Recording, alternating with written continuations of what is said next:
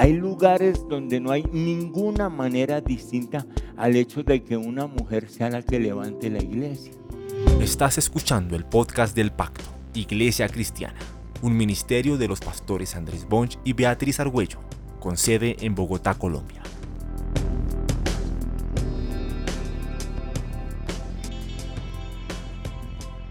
Recuerdan que dijimos que las lenguas eran para edificación personal.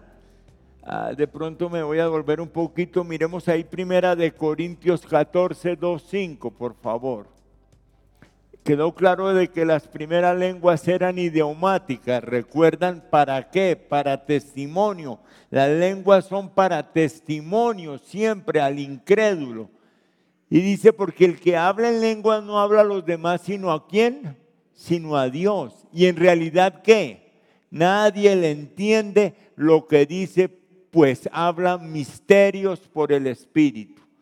Y dice, en cambio, el que profetiza, y tienes que entender que hay un don profético y un ministerio profético.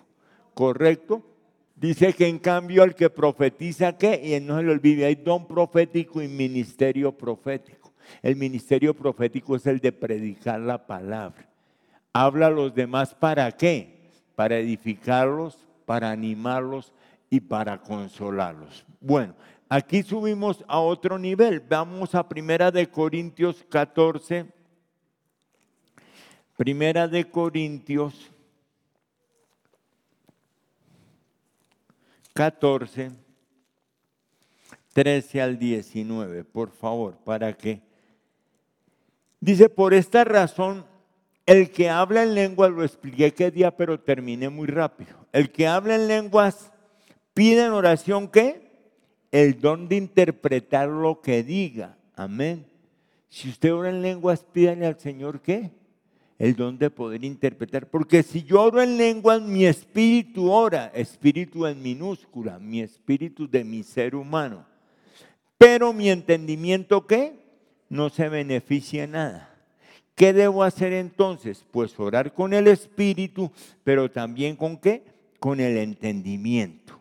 ¿Cantar qué? Con el espíritu, pero también cómo? Con entendimiento y dice, de otra manera, si alabas a Dios con el espíritu en minúscula, o sea, con mi espíritu, ¿cómo puede quien no es instruido decir amén a tu acción de gracias, puesto que no entiende lo que dices?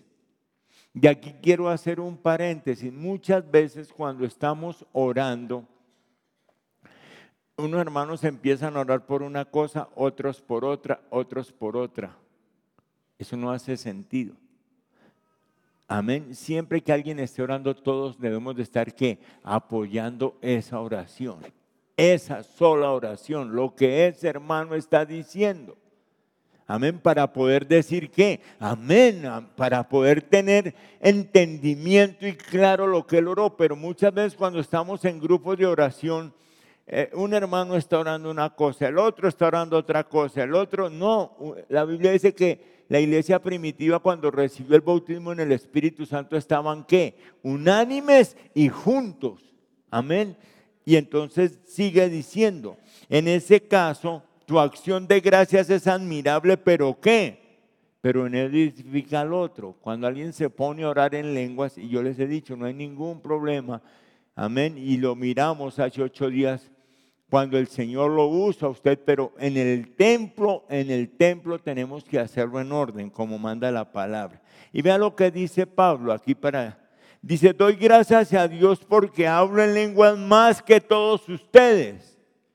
Pero dice, sin embargo en la iglesia prefiero que emplear cinco palabras comprensibles y que me sirvan para instruir a qué? A los demás que diez mil palabras en lenguas. Ahora bien, dejemos eso ahí aparte y después lo retomamos. Entonces entiende una cosa, en el verso 18 Pablo dice que él habla más que todos en lenguas, pero que en la iglesia prefiere hablar qué? Palabras comprensibles.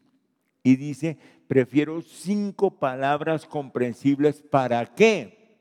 Para instruir a los demás. Ahora avancemos aquí en Corintios 14, ah, sigamos desde el 19. Entonces, ah, vamos al 20.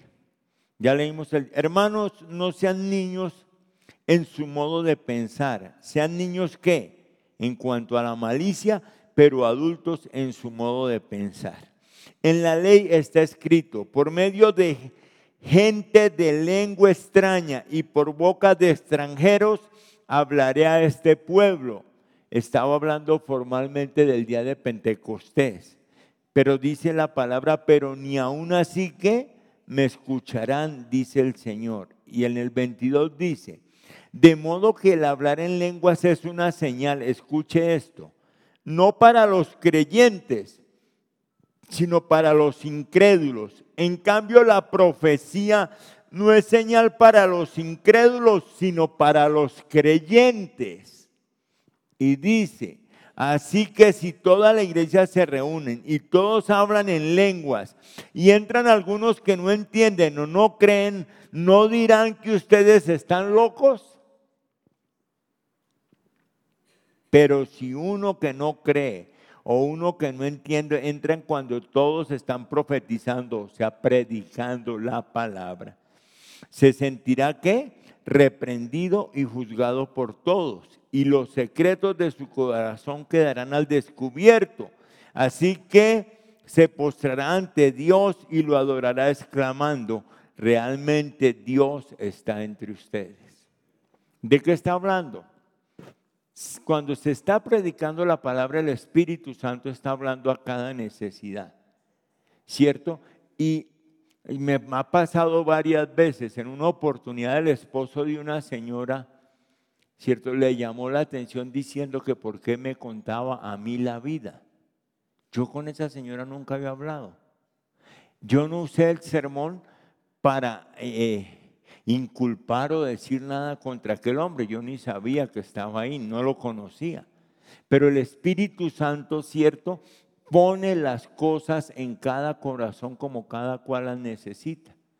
¿No ha entendido eso? Muchas veces usted dice, no, el Señor me habló. Sentí que el Señor me habló. Esa palabra era para mí, pastor. Amén. ¿Quién hizo eso? El Espíritu Santo.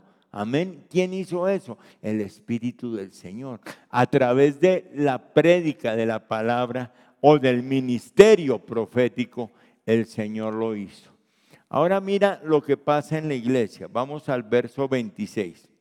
¿Qué concluimos, hermanos? Usted tiene que entender que Pablo le está escribiendo a una iglesia que todavía no sabía hacer cultos.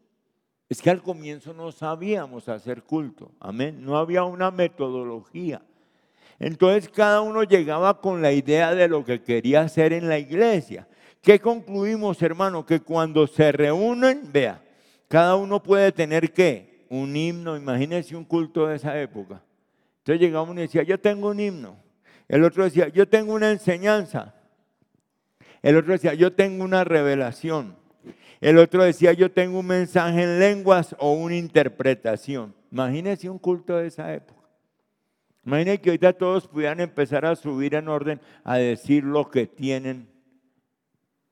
¿Ah? ¿Se imagina cómo sería el culto?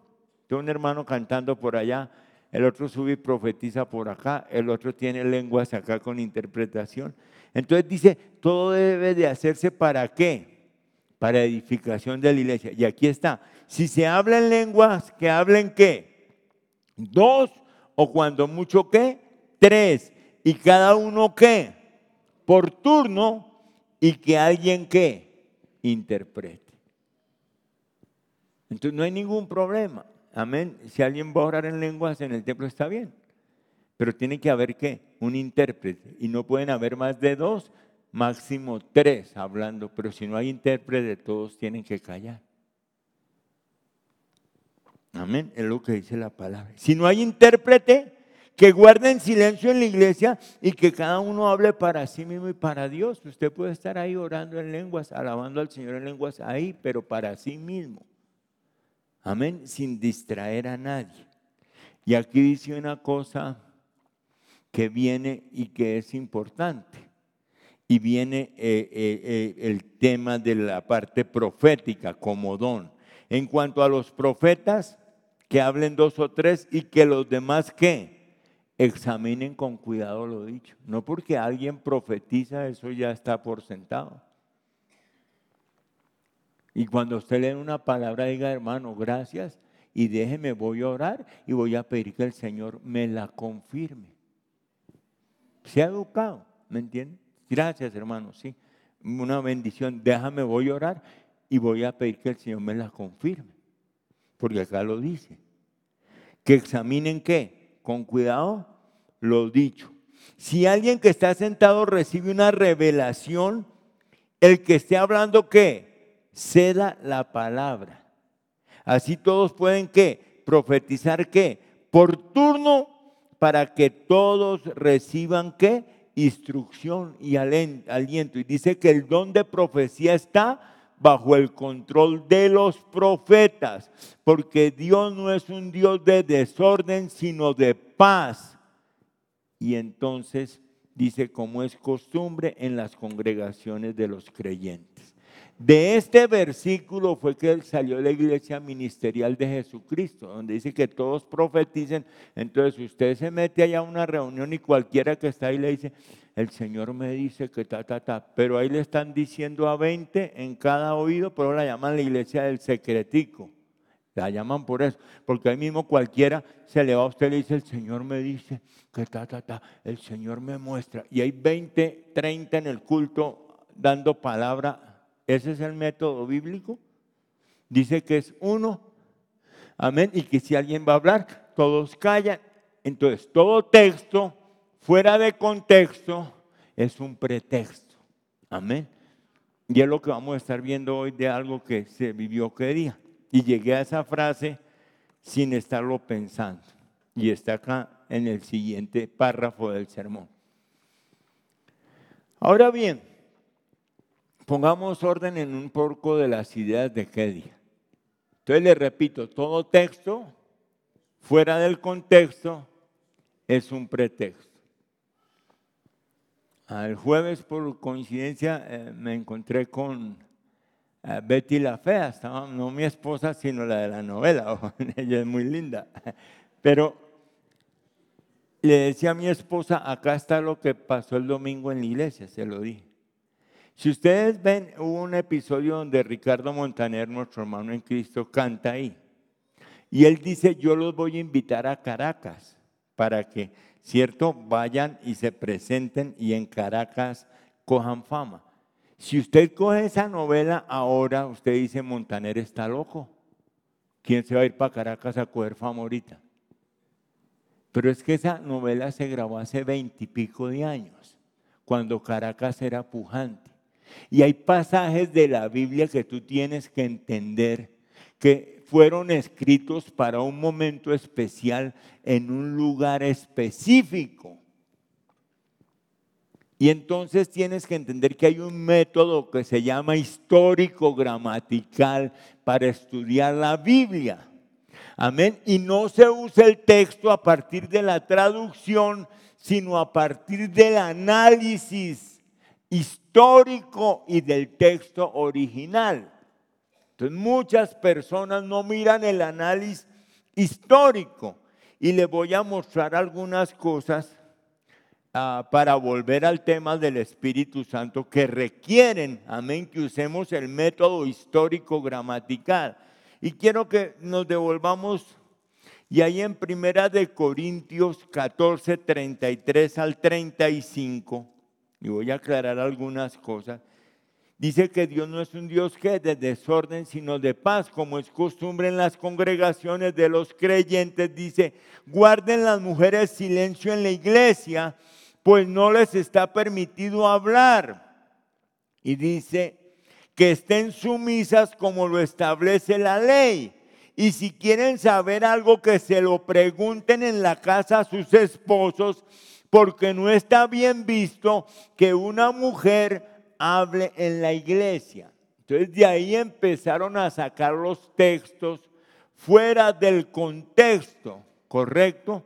Empezaron a sacar los textos fuera del contexto. Lo que Pablo le está diciendo a las mujeres es, no se pongan a parlotear en la iglesia. No se pongan a charlar entre ustedes. Si tienen preguntas, esperen a llegar a la casa, aprendan en silencio y cuando lleguen en la casa, pregúntele al esposo. Venía hablando de que Dios era qué? Un Dios de orden. Entonces vuelvo y le repito, no había un esquema de culto. Unos cantando himnos, otros profetizando, otros hablando en lenguas y las mujeres parloteando. ¿Quién podía entrar a un culto de esos? Todas hablando. ¿Y qué, está diciendo allá la hermana? ¿Y qué pasó allí? Y Entonces Pablo dice un momento, en la congregación callen y pregunten dónde en la casa. ¿A quién? Al marido. Esa es la razón de ese dicho. Ese es el contexto histórico. Amén. Amén. Y entonces le dice, pregunten en la casa qué? A los esposos. Ahí está la razón. Le repito, así como en el capítulo de Betty la Fea el jueves, los invitaban a Caracas. Ahorita, si a usted le dicen, vámonos para Caracas, usted dice, no, gracias. ¿Entiende? Ese era el problema de dónde? En Corinto, de esa iglesia.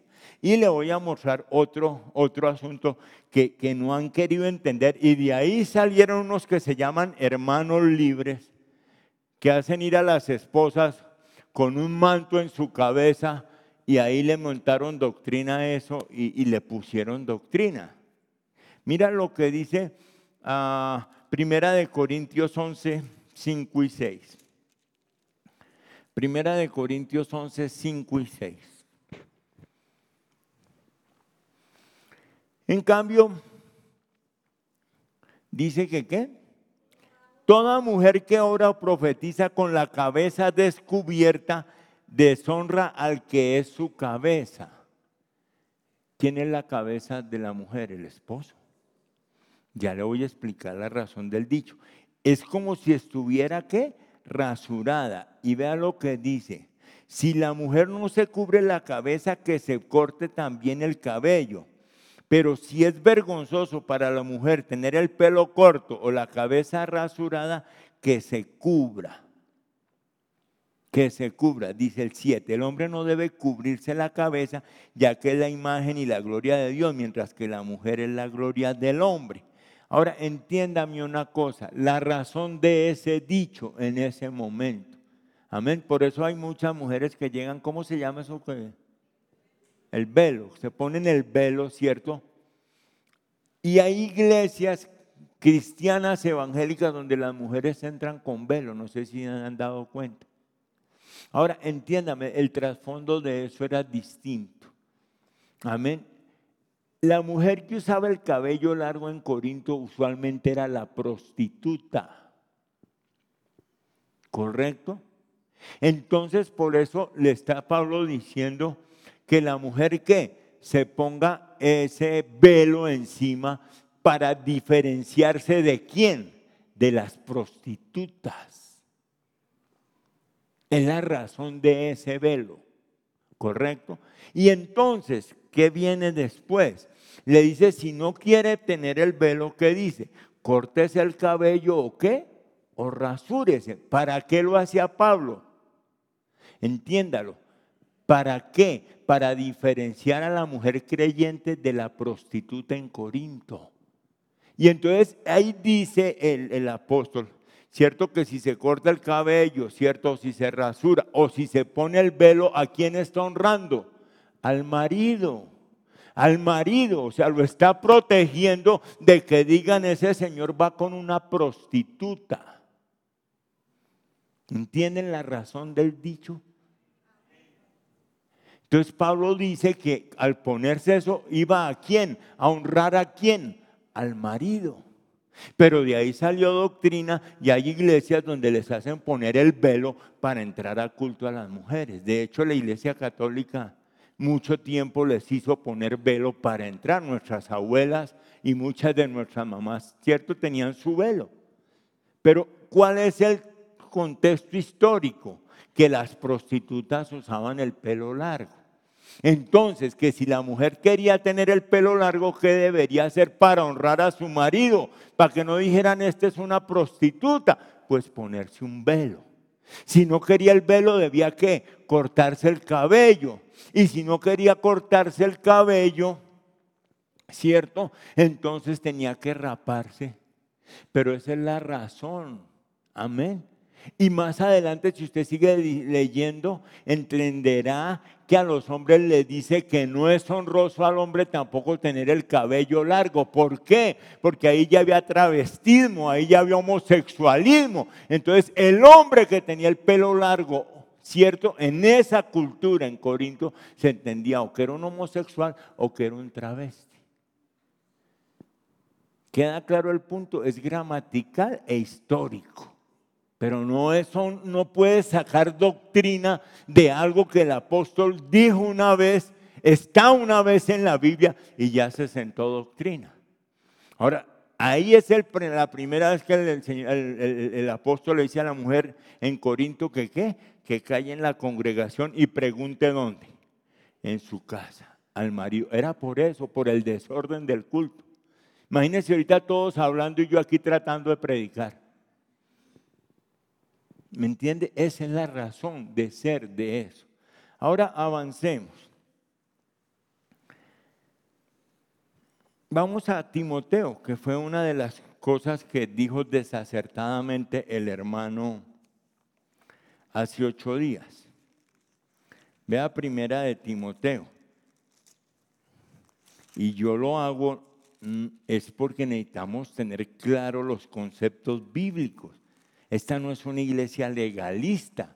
Esta no es una iglesia que coge textos fuera de los contextos y los amaña. Esta no es ese tipo de iglesia, hermano en Cristo. En primera de Timoteo 2.11 está lo que pasó que día. Primera de Timoteo 2.11 dice que la mujer debe de aprender con qué? Con serenidad, con toda su sumisión. Y vea lo que dice, no le permito que la mujer enseñe al hombre y ejerza autoridad sobre él. Debe mantenerse qué? Ecuánime. Porque primero fue formado Adán y Eva después. Y dice la palabra, además no fue Adán el engañado, sino la mujer, y ella una vez engañada incurrió en pecado. Y dice, pero la mujer se salvará siendo madre y permaneciendo con sensatez en la fe, el amor y la santidad. Ahora, le repito, tenemos que meter el método histórico, gramatical, porque según este último versículo, entonces la mujer no necesita hacer la oración de fe. Solo necesita tener hijos, ser mamá y ser sensata en la fe, ya, y es salva. Coja ese contexto, sáquelo de ahí, póngalo a funcionar. Pero me voy a devolver a donde empieza. Tú tienes que entender los que se acuerdan, ¿dónde era pastor Timoteo? Era pastor en Éfeso. ¿Qué había en Éfeso? Una idolatría tenaz a, a la diosa Diana de los Efesios. Y era un lugar donde el gnosticismo había crecido de una manera brutal. Entonces el, gnosticismo había permeado a los hebreos y había permeado a los cristianos. ¿Correcto? Y además del gnosticismo, las prácticas sexuales, idolátricas que tenían en el templo de la diosa Diana habían permeado la iglesia del Señor, hermanos, en Cristo. ¿Correcto? Entonces tú tienes que entender que lo que Pablo está diciendo tiene un contexto. Pablo así había sido pastor en Éfeso por tres años. Él había sido pastor. Él tiene que salir y deja a quién? A Timoteo, que era un joven, ¿cierto? De mamá y de abuela cristiana y él lo deja pastoreando la iglesia, pero él le está dando instrucciones de cómo tenerla en orden, de cómo mantener la iglesia centrada. Y mira lo que dice Pablo en cuanto a esa iglesia, Hechos 20, 28 al 31. Hechos 20, tengan cuidado de estar hablando a las de Éfeso. Tengan cuidado de qué? De sí mismos, o sea, del equipo de trabajo y de todo el rebaño sobre el cual el Espíritu Santo los ha puesto como obispos, o sea, pastores, para pastorear la iglesia de Dios que él adquirió con su sangre. Sigamos. Sé que después de mi partida entrarán en medio de ustedes que lobos feroces que procurarán acabar con el rebaño. Siguiente. Aún de entre ustedes mismos se levantarán algunos, ahí fue Alejandro, ahí los menciona, que enseñarán falsedades para arrastrar a los discípulos que los sigan. 31, creo que vamos hasta el 31. Así que estén qué? Alerta. Recuerden de día y de, eh, perdón, recuerden que de día y de noche durante tres años no he dejado de qué? De amonestar con lágrimas a cada uno en particular. Entonces, lo que acabamos de leer en Timoteo era a la iglesia de quién? De Éfeso, pero una carta pastoral a quién? A Timoteo.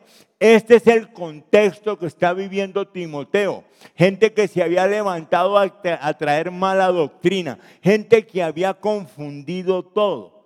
Y entonces, déjame decirte que en el año 50, en Egipto descubrieron la biblioteca copta, que es la biblioteca más importante del movimiento gnóstico.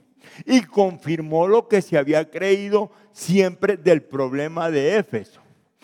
Entonces, tienen que entender que Éfeso, donde pastoreaba Timoteo, como ya dije, tenía convertidos gnósticos y adoradores de la diosa Diana. Y el gnosticismo había impactado al cristianismo. Y todas las religiones esotéricas, paganas, de ahí habían invadido a la iglesia del Señor. Por eso Pablo está diciendo pilas, ojo, ojo. Y entonces dice una cosa importante. Pablo lo que estaba colocando era una salvaguardia a la cultura gnóstica. Porque la cultura gnóstica enseñaba que la mujer desde Génesis a través de Eva había liberado al mundo cuando escuchó a la serpiente. Repito eso. Ellos enseñaban que desde Génesis, ¿cierto? Eva había liberado al mundo cuando escuchó la serpiente, que Eva había traído el conocimiento del bien y del mal y entonces tienes que entender que la mujer en el movimiento gnóstico se veía como una especie de medium que traía conocimiento del bien y del mal. Y ahí es cuando se fundamenta Primera de Timoteo 2.14. Vuelve a Primera de Timoteo 2.14. Por eso, como él está argumentando contra quién? Contra los gnósticos Correcto, esa es la razón. Por eso dice además no fue Adán el engañado, sino quién, sino la mujer, porque los gnósticos, amén, estaban orgullosos de que la mujer había abierto la caja de Pandora, había descubierto el bien y el mal. Entonces Pablo les está diciendo, esa enseñanza no tiene cabida, porque Adán no fue el que fue engañado, sino fue Eva, y ella, una vez engañada, incurrió en pecado. Por eso entonces Pablo le está diciendo que la mujer que calle en la congregación por el problema gnóstico, porque ellas se creían medios, se creían iluminadas y se creían que tenían la verdad del Evangelio. Esa es la razón de ese dicho, no es otra, no es otra. Todo texto fuera del contexto es un pretexto, hermano en Cristo. Y entonces tienes que entender una cosa importante. Verso 12, y lo hablábamos con mi esposa sin haber entrado en todos estos detalles, y ella me lo decía antes de todo. Dice que no le permite a la mujer en el verso 12, ¿qué? Verso 12, primera de Timoteo 2.12, por favor. 12. No le permito a la mujer que enseñe al hombre y que ejerza autoridad o dominio en la otra traducción. La palabra en griego es autenteo. Esa palabra se usa solo esta vez en todo el Nuevo Testamento.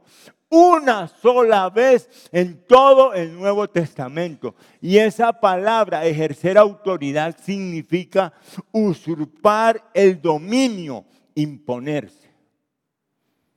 Es lo que significa. Lo que está diciendo Pablo, yo no le permito a la mujer que usurpe el dominio en la iglesia. ¿Me entiendes? Las del culto a la diosa Diana. Las gnósticas se subían y decían, el Señor dice y ta, ta, ta, y el que estaba ahí lo callaban. Y el pobre Timoteo, que era un muchacho, temblando. Entonces Pablo le está diciendo, no, Timoteo, amarre los calzones. Eso no funciona así. ¿Vamos quedando claros o no? Quiero oír un amén. Hoy sí quiero oír un amén, no hace ocho días. No hace ocho días. Hoy sí quiero oír el amén.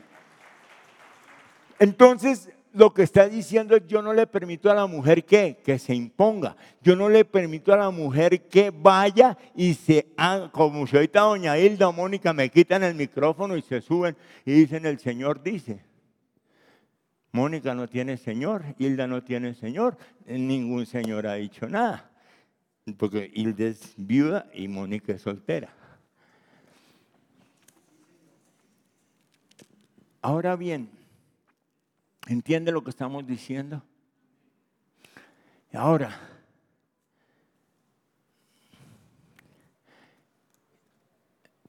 y, y, esto es importante. La palabra más adelante y se lo voy a mostrar. No hay ningún fundamento bíblico para decir que la mujer no puede ser pastor ni puede predicar. No hay ningún fundamento bíblico. Ahora le repito, es la única vez que se usa esta palabra en todo el Nuevo Testamento. Nunca más se vuelve a usar. Porque el problema dónde era? En Éfeso. ¿Con quién era? Con las gnósticas. ¿Con quién era? Con las practicantes del culto a la diosa Diana. Ahora, entiéndame. Tienes que entender que hay, hay lugares donde no hay ninguna manera distinta al hecho de que una mujer sea la que levante la iglesia. Si usted está acá y conoció el Evangelio a través mío, a mi mamá, la que la llevó al Evangelio, fue Matilde de Hoyos. Matilde de Hoyos era una mujer de 70 años, 68, cuando aquí estaba un Jorge, de pronto se acuerda de ella que cuando ella abre la iglesia en Fontibón en el año 60, fue la única que tuvo los pantalones para aguantar cuanta pedrea, cuanta paliza y cuanta golpiza le dieron. Ella qué hacía? Empezaba la iglesia, la formaba. Mi mamá llegó a los pies a través de ella y cuando pasaba un tiempo ella buscaba un hombre y le entregaba la iglesia. Pero era pastora era pastora. Ejercía el, servicio pastoral, lo ejercía. ¿Quién fue la primera mujer que habló la iglesia en Chiquinquirá? Matilde de Hoyos en el año 72. Fue la única que fue capaz de ir a vivir a un establo en Chiquinquirá. Fue la única que fue capaz de vivir entre la cloaca de las vacas y todo lo demás y predicar el evangelio y levantar la primera iglesia en Chiquinquirá. Y si usted sigue leyendo la historia de ellas, porque ayer estábamos en una de las iglesias de ellos, ellos dejaron casi 300 iglesias en Colombia. Ella abrió por lo menos 15 iglesias. De esa manera, abría y entregaba. Abría y entregaba. Entonces, además de ejercer un ministerio pastoral, ejerció un ministerio apostólico. Porque el apóstol abre la iglesia y la entrega abre la iglesia y le entrega. No me digan que, o sea, yo sé que el ministerio apostólico está manipulado, que ellos se dicen que son los intermediarios de Cristo y nosotros en la tierra, que es a través de los apóstoles que llegamos a Cristo. Eso es una herejía. Amén. Y tiene que entender que eso como ministerio no es bíblico, no es real. Pero que hay gente que abre su iglesia, la entrega y la deja. Abre su iglesia, amén, la entrega y la deja. Abre su, eso es un apóstol. Y hace funciones de pastor. Ahora no sé si aquí está la hermana Noralba. La hermana Noralba le asesinaron a su esposo en Algeciras, Huila. ¿Mm? Y cuando toda la iglesia salían desbandada y dijeron, no, esto hay que cerrarlo, nos van a matar a todos. ¿Qué hizo ella? Ella se paró y el siguiente domingo predicó y se quedó al frente de la iglesia a pesar de la muerte de su marido y después le entregó eso a un líder, pero mientras su marido estaba muerto, mientras ella lo lloraba, ella pastoreó la iglesia del Señor. Dele alabanza al Señor, es que no son cosas de poca monta. Nosotros no podemos coger contextos y sacar doctrina. Todo tiene una razón de ser en la y hay muchos más. Cuando ustedes van a la costa, todo ese movimiento que hay en la costa fue levantado por mujeres. Y hay grupos de, iglesias de más de 300 iglesias. En la costa eche todos los manes bebiendo ron. ¿Quién predica? Las mujeres. ¿Quién pastor? Vaya a una iglesia del pacto en San Marcos, en todas las zonas, son puras mujeres y tres borrachos arrepentidos.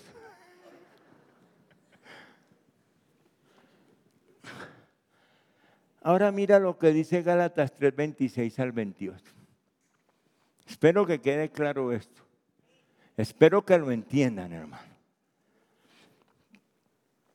Dice, todos ustedes son qué? Todos, todos son hijos de Dios mediante la fe en Cristo Jesús 27 porque todos los que han sido bautizados recuerdan en Cristo, o sea que entré a formar parte de qué? De la iglesia del Señor, sean qué? Revestido de Cristo. 28. Ya no hay qué? Judío ni griego. Esclavo ni hombre eh, ni libre. Hombre ni mujer. Entonces Pablo se está contradiciendo en todo. ¿Para qué escribe esto Pablo si, ya le dijo a las mujeres que se callen, que se callen? Entonces ahora porque dice que todos somos iguales. No, Pablo no se está contradiciendo. Pablo le habló a la iglesia de Corinto por el problema de las prostitutas. Pablo le habló a la iglesia de Éfeso por el problema que había con los gnósticos y con el culto a Diana. No es más. ¿Correcto? Entonces dice, ya no hay que judío ni griego, esclavo ni libre, hombre ni mujer, vea, sino que todos ustedes son uno solo en Cristo Jesús. Alabe al Señor, hermano, en Cristo.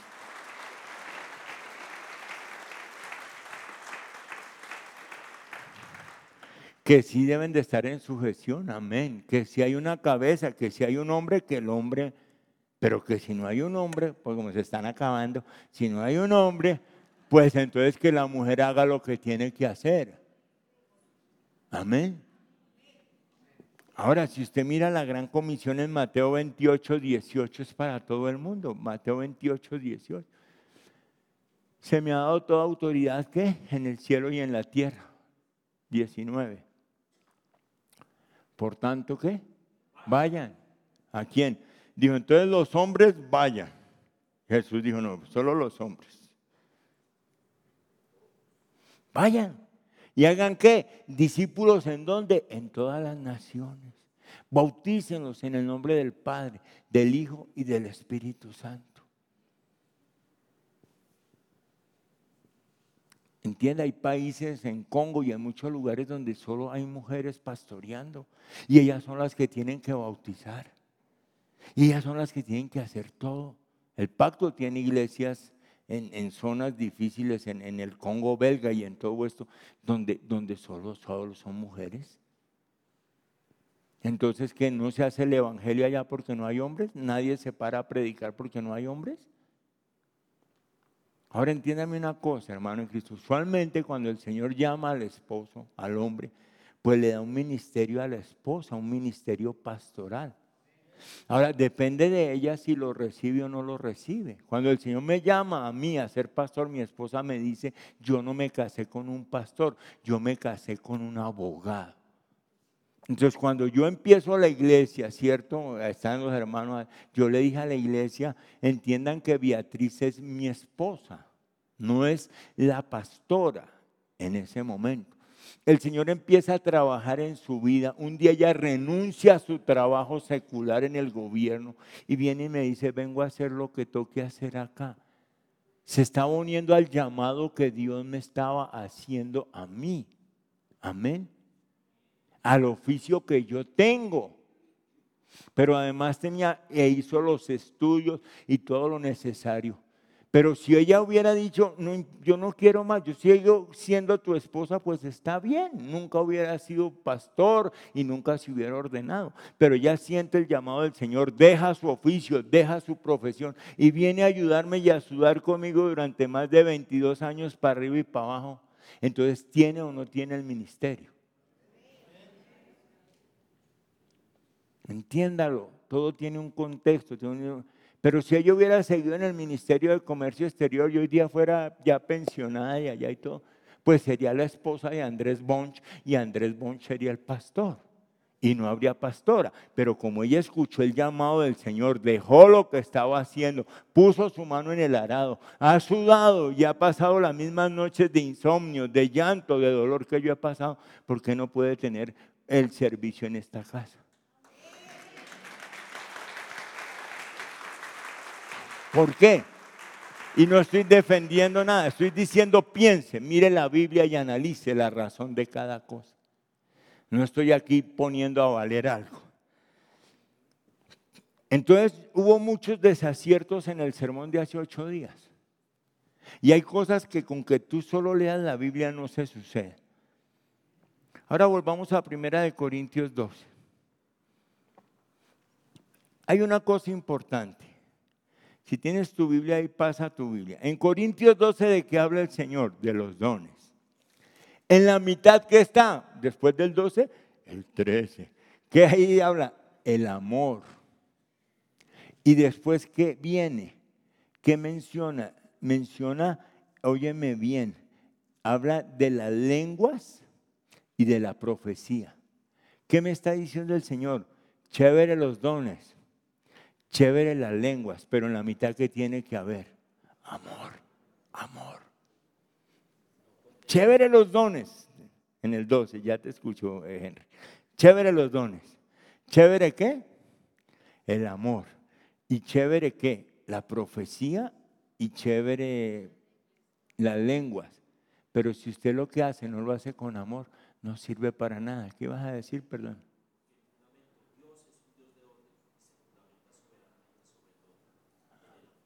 Amén. Dios es un Dios de orden y se fundamenta soberanamente sobre todo en el amor. Si todo lo que hacemos acá no tiene amor, ¿para qué? ¿Para qué? Entiéndelo. Y, vi unos videos porque me puse a estudiar todo el tema. Y sí, el tema del apóstol hoy día es gravísimo. La manera en que dicen que Dios los puso, que son los intermediarios, es gravísimo. Pero no porque hay 100 abogados corruptos, ¿cierto? No va a haber 10 buenos, íntegros. No porque hay 100 políticos corruptos, no hay 10 buenos. No porque hay 100 pastores corruptos, no hay 10 buenos, hermano en Cristo. Ahora bien, vamos avanzando para terminar. Espero que haya habido claridad en su mente de muchas cosas. Espero. Ahora bien, el eje de todo lo que hacemos, ¿cuál es? El amor. Corintios 13, ve al final. Pero vaya segunda de Corintios 13, 14, porque tenemos que volver y en ocho días retomamos todo esto, sino que para mí era muy importante aclarar esto. Segunda de Corintios 13, 14. Vea lo que dice, que la gracia de quién? Del Señor Jesucristo, o sea, su misericordia, su bondad. Estamos acá por gracia solo por gracia. Entonces, ¿la gracia de quién fue? Del Señor Jesucristo. ¿Quién me ama? Dios, mi Padre. El amor de Dios. Y ve el último elemento que hay que tener. Y la comunión, común unión. Común unión. Para más información sobre nuestro ministerio, ingresa a nuestra página web www.elpacto.co.